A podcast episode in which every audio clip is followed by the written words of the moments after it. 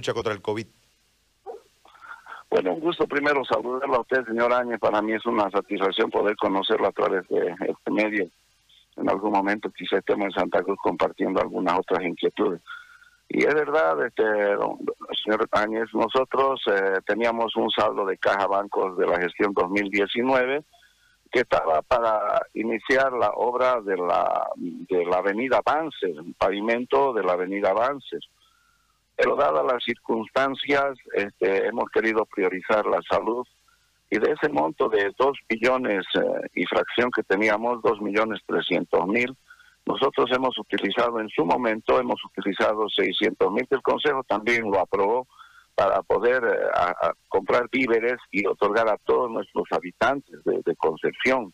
Eso lo hemos ido haciendo, eh, alrededor de 30 kilos de víveres les hemos llevado, los productos más importantes, y tenemos un saldo de casi 1.700.000.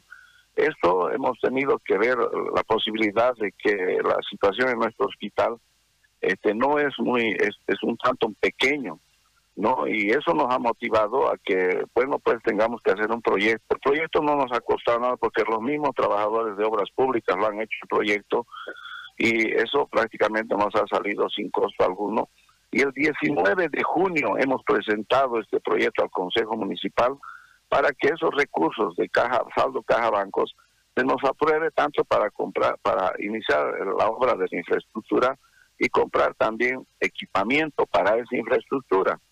Pero desde, ese, desde, esa fecha es que han estado divagando, propio, ¿no? Es decir, de, un consejo municipal que, que, tiene sus razones para no hacerlo, hasta que hemos llegado el 2 de julio, en el que hemos entrado a un acuerdo y hemos hablado claramente, y en, estas, en esta reunión que hemos tenido, ellos se han comprometido a que van a aprobar el proyecto de construcción, ampliación y equipamiento sala de internación y la compra también de un rayos X.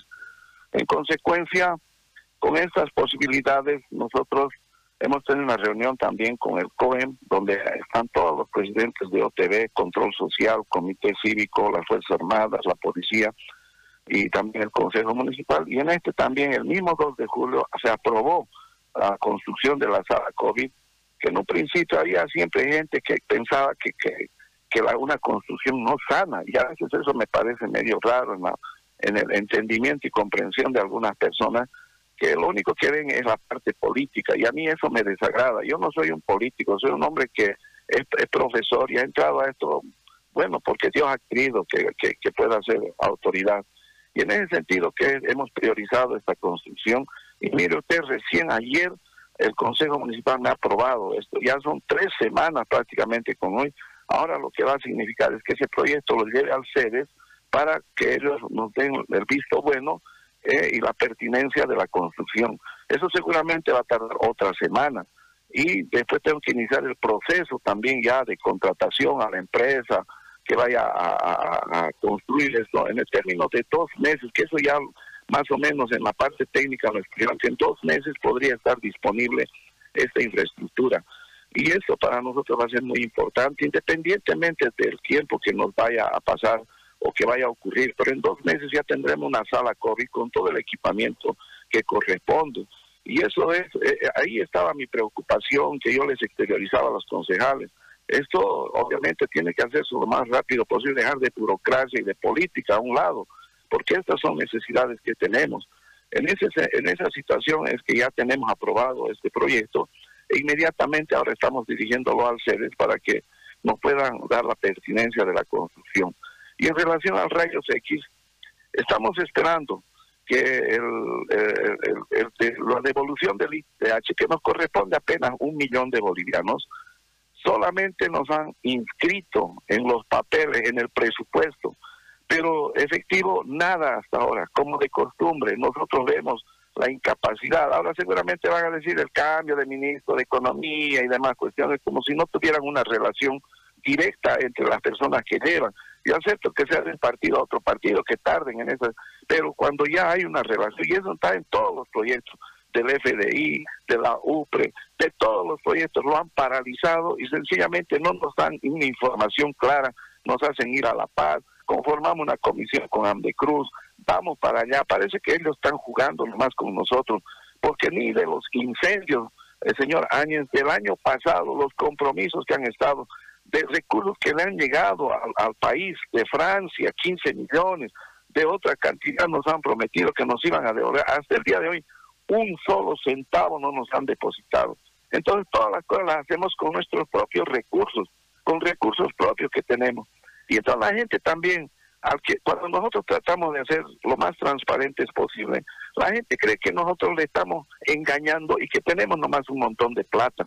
Y esa es la triste realidad. Yo pago 60% del personal médico en nuestro hospital. Y esas son las preocupaciones que tenemos. Los ítems de salud hasta el día de hoy no han sido efectivos. Que de los 100 que el gobierno nacional, solo dos nos van a dar, uno de médico y uno de enfermera. ¿Eso acaso solucionará el problema? Nosotros ahora tenemos 11 bajas producto del COVID. ¿Y qué tenemos que hacer? Contratar otros médicos, enfermeras, licenciados en enfermería. Y parece tan desesperante la situación que a veces el gobierno parecería que solo gasta millones en publicidad y la verdad es de que nosotros estamos abandonados. Y que no digan que el alcalde es masista, que el alcalde finalmente ha sido alcalde por demócratas, pero esas cosas desagradan desagradan de sobremanera y de, alguna forma decepcionan también, porque cuántas veces nos han hecho hablar, nos hemos puesto nosotros como alcalde la cara, pacto fiscal, pacto fiscal, y no ha tenido la capacidad el señor Parada de, de una buena vez aprobar el pacto fiscal. La autonomía se nos quieren pasar por encima. Es decir, ¿con qué clase de personas al final estamos? Eso es una cosa que a mí me preocupan de sobremanera y seguramente que se enojarán algunos líderes que están ahí arriba pero no se puede construir un liderazgo falso. Eso a mí no me agrada. Yo he entrado hasta preso por muchas situaciones políticas, pero nos hemos aguantado. Ahora yo no he recibido prácticamente nada, ni del gobierno anterior, ni ahora. Lo único que el gobernador Rubén Costa nos ha dado para hacer 12 cuadras de adoquinado. Eso es todo. Y la verdad es de que a mí me preocupa siendo un alcalde de democracia. Yo no he tenido mucho respaldo de esa naturaleza. Por lo tanto, yo hago eco esa situación de que los políticos solamente sirven para eso, para utilizar a la gente, para que nos utilicen para hacer escalera. Después se olvidan y cree la gente que todos somos iguales. Yo lamentablemente estoy haciendo el trabajo que me corresponde hacer, poniéndome al frente de, la, de, junto con los médicos para hacer este trabajo. Nuestros funcionarios han estado en la calle porque aquí no tenemos policía, no tenemos ejército, solo un comandante y pocos efectivos que no hacen mucho somos nuestros funcionarios, que también tenemos casi alrededor de 10 bajas de muchachos jóvenes que han estado cuidando las trancas, cuidando el centro del pueblo para que la gente sea un poco más educada. Esa es nuestra triste realidad y que yo veo por los medios de comunicación maravillas, parecería un país maravilloso. Sin embargo, en las provincias estamos completamente abandonados a nuestra suerte.